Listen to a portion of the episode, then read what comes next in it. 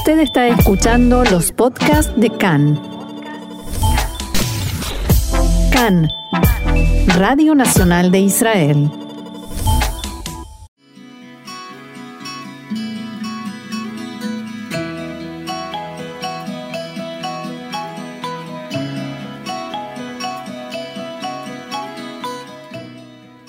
Café Literario, una pausa con buenos libros y la mejor compañía, con Orna Stoliar. Y llegamos a nuestro momento de los buenos libros, el rico café y la excelente compañía de Orna Stoliar. Hola Orna, ¿cómo estás? Eh, bien, gracias. ¿Y vos? Bien, muy bien. Aquí comenzando en el eh, programa de hoy a conmemorar lo que mañana será el Día Internacional de Homenaje, de recuerdo a las víctimas del Holocausto. Estamos haciendo una, una serie de notas, de entrevistas, para tomar el tema desde distintos enfoques. Y por supuesto, el nuestro ahora será el literario. Así es. Eh, no faltan autores que contemporáneos que se refirieron a la Shoah, sobre todo en poesía, es algo muy interesante, eh, de autores que no todos pasaron la Shoah como una experiencia personal de vida, pero eh, en este caso elegí un autor que sí, que lo vivió en carne propia y que toda su vida estuvo marcada por esa experiencia terrible. Y eh, justamente hoy que es el Día Internacional del Holocausto, o sea, no, no estamos hablando de Yom HaShoah, sino del reconocimiento que hace el mundo del hecho de que lo que le pasó a los judíos en la Segunda Guerra Mundial fue algo muy particular y muy especial, porque lamentablemente no fuimos las únicas víctimas, pero eh, la Shoah eh, concentrada en los judíos es algo muy especial. Sí, único. Y eh, el autor al que te referís es Ava Kovner. Así es, es un nombre que creo que es bastante conocido y voy a mencionar eh, muy brevemente algunos detalles eh, biográficos. Él había nacido en Sebastopol, que es en la península de Crimea, en el sur, pero la familia cuando él era muy chico se trasladó a Vilna, y en el norte de Europa, y él se crió y vivió allá. Hasta eh, que día había nacido en 1918 y fue eh, muy activo en el no solo eh, como partisano en los bosques, sino también escribiendo y hablando y diciendo cosas sobre el hecho, él le acuñó la frase no no ir como rebaño al matadero, de enfrentarse a los a los nazis y combatir y a, los nazis y a sus colaboradores. Y llegó a Israel después de la guerra. Eh, sabemos que no fue el único gueto en el que hubo rebelión, todos solemos recordar el gueto de Varsovia, y en cada uno había eh, características diferentes porque eh, no había contacto entre ellos, así que era cada uno pensaba que eran los únicos que estaban en esta situación y hubo una época en la que él y otros judíos se escondieron en un convento dominicano de monjas. Y la madre superiora, que se llamaba Ana Borkovska, él le dedicó más de un poema, porque esas monjas se arriesgaron sus propias vidas para salvar judíos. Sí, en esa época así era, era una sentencia de ah. muerte. Sí, sí, así es, y lamentablemente hubo muy poca gente que lo hizo, pero los hubo y también merecen ser eh, recordados. por supuesto. Y yo elegí dos poemas de Abba Kovner que también tenemos que decir que fue una personalidad eh, más de una vez discutida, porque la marca que le dejó esa experiencia terrible cuando estaba terminando la guerra, se formó un grupo de judíos que se llamaban los Vengadores, hmm. que querían eh, vengarse de lo que habían hecho los nazis y tenían un plan de envenenar eh, las fuentes de suministro de agua de las principales ciudades de Alemania para que murieran los alemanes, no solo los jerarcas nazis, sino todos los que de una forma u otra habían sido parte de ese plan de exterminio. Fue un plan que no, no tuvo muchos, eh, adeptos dentro del judaísmo, incluso cuando la noticia llegó a, lo que era el mandato británico, todavía no se había declarado la creación del Estado, eh, hubo una oposición rotunda al tema. Pero en, en un lugar donde había detenidos nazis, jerarcas nazis a la espera del juicio, lograron eh, envenenar panes y hubo varios, unos cuantos muertos y gente que padeció por el veneno.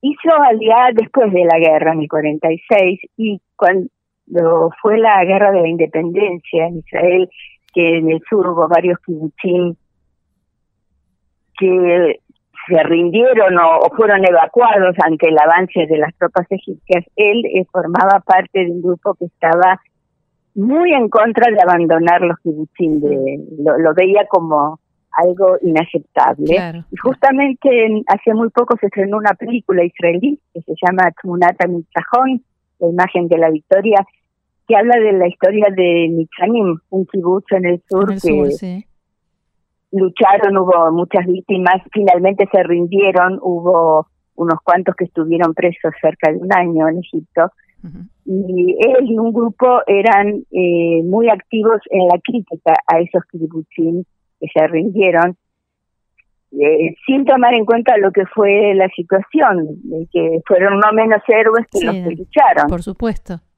sin tomar en cuenta el contexto, ni más ni menos. Sí, la situación en la que estaban y el contexto y, esta película realmente reivindica a todos esos jóvenes, eran todos kibutzim muy, nuevos, recién creados. y Lo que caracterizó a, a Bakovner, a diferencia de, de otros eh, judíos que fueron muy activos en la resistencia antinazi, es que él desde muy joven era poeta y escribía, y siguió escribiendo. Cuando hizo el IA, y se integró al kibutz Einajoresh, perdón, que es un kibutz de Shomer Chair, y vivió ahí hasta su muerte en 1987. Y por último, algo muy destacado, él junto con Nahum Goldman, uno de los líderes judíos de la diáspora, fueron los que concibieron la idea de Beit Puchot, el Museo de las Diásporas. Bien que creo que todos eh, lo conocemos, está dentro del campus de la Universidad de Tel Aviv, que no es un museo convencional, porque ahí son todas réplicas, no hay ningún objeto sí, que hoy en día se llama original. Y lo que hace es justamente eh, rescatar la historia del pueblo judío en la diáspora, o sea, desde la destrucción del segundo templo, cuando deja de haber un, una entidad eh, soberana judía, un, un Estado, un reino, como queramos llamarlo, hasta la creación del Estado de Israel en 1948. Es una concepción eh, realmente muy original y muy diferente de lo que es un, cualquier otro museo que conozcamos. Así es. Si te parece, Orna, vemos eh, los poemas de Abba Kovner que nos trajiste. ¿Cómo no? Hay, eh, yo elegí dos textos. Uno que no tiene que ver con la Shoah directamente, que se llama ¿Quién es judío? Nosotros recordamos seguramente cuál es la definición de la halajá. ¿Quién es judío? Judío es quien ha nacido de madre judía o se ha convertido al judaísmo de acuerdo con las normas de la halajá. Y él eh, hace otro planteo y que me pareció muy interesante. Y si te parece, lo leo ahora. Sí, por supuesto. Judío es quien quiere ser judío y quien es judío contra su propia voluntad. Judío es quien cree con fe plena y judío es quien tiene una fe desgarrada. Judío es quien se pone talit y tefilín y judío es quien se ha desprendido del talit y los tefilín. Judío es alguien a quien le resulta difícil ser judío y a quien le cuesta ser otra cosa. Judío es un embustero que ha logrado engañarse a sí mismo. Judío es quien ha nacido de madre judía y judío es quien no sabe ¿dónde está la tumba de su madre?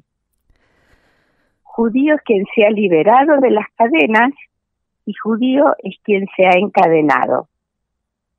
Judío es quien ha legado a la humanidad el síntesis original mm. y la Biblia traducida.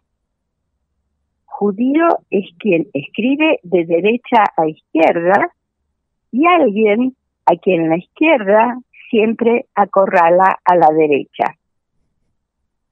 Judío es alguien cuya creación se concreta en letras cuadradas y alguien cuya existencia es frágil como la cuadratura del círculo. Judío es quien no se diferencia del resto de las naciones, excepto por lo que lo diferencia de ellas. Judío es algo a quien los demás odian en secreto, y judío es quien se odia a sí mismo a cielo abierto. Judío es quien ha dado la vida para llevar el mundo a su casa, y judío es quien debe dar la vida por su propia casa. Judío es quien sabe preguntar, y judío es quien no sabe preguntar hasta que le abren. Y esto termina con una reminiscencia de la Gada de Pesach, que es la fiesta de, de la liberación del pueblo judío. Claro. Cuando se habla de los cuatro hijos, el sabio, el malvado, el ingenuo y el que no sabe preguntar. Sí, sí. Entonces, ¿qué hay que hacer? El que no, que no sabe preguntar, acpetajlo, o sea, ábrele en el sentido de motívalo, incítalo, uh en el tema. Bien. O sea, es una visión muy interesante de uno no puede desprenderse de su judaísmo aunque quiera. Sí, que, que es lo que seguramente él traía como experiencia de la época de la Segunda Guerra Mundial. O sea, ¿quién decidía a quién mataba por ser judío? ¿Quién es judío? Los nazis. En ese sentido, el nazismo, a aquellos judíos que se habían convertido y habían abandonado cualquier relación con el judío, para el nazismo seguían siendo tan judíos como los que cumplían más estrictamente todos los eh, principios y los valores. Bien, eh, ¿pasamos al eh, siguiente? Pasamos al siguiente que se llama Iskor y recordemos que Abba era un judío laico totalmente. Sí. Recordemos solamente, con poquitas palabras, que Iskor es la plegaria que se dice en memoria de los muertos. Sí. Y acá eh, escribió lo siguiente, como vemos estos dos textos son eh, de, una estructura libre, no hay estrofas definidas, no hay una, una métrica, un ritmo específico ni rima, pero nos pegan en el corazón. Sin duda. Y el Iskor de Abba Kovner dice lo siguiente. Recordemos a nuestros hermanos y hermanas las casas en la ciudad y en el pueblecillo, las calles de la aldea bulliciosa como, bulliciosas como ríos, y el solitario paradero a la vera del camino, el anciano y su rostro, la joven y sus trenzas, el bebé, el bebé. Los miles de comunidades judías con sus familias, toda la comunidad de los judíos que sucumbió al exterminio en Europa a manos del asesino nazi. Al hombre que clamó de pronto y en su clamor murió. A la mujer que abrazaba a su bebé y cuyos brazos se desplomaron. Al bebé cuyos dedos buscan el pezón materno que está azul de frío.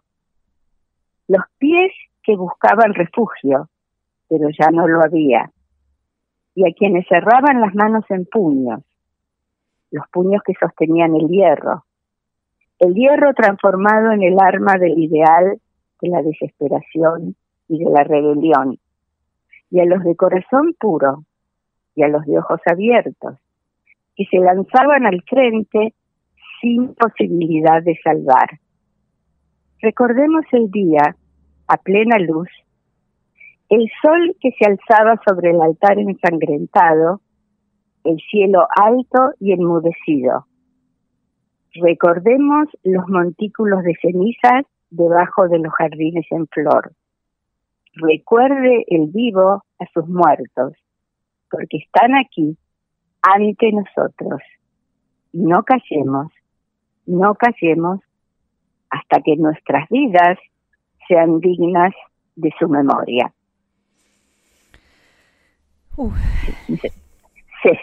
Necesitamos un momento para respirar hondo. Así es, así es. Orna, eh, ¿hay algo más que quieras agregar sobre Ava Kovner?